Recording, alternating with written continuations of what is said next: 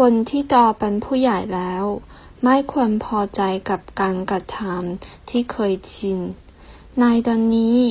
ยังควรต้องแสวงหาความรู้ และออกไปสถานที่ไกลๆเพื่อเรียนรู้成年人不应当满足于当下的苟且，还应该拥有诗与远方。คนที่โตเป็นผู้ใหญ่成年人 สถานที่ไกลๆ远方ผู้เยาว์未成年人 อินเทอร์เน็ต คาเฟ่网吧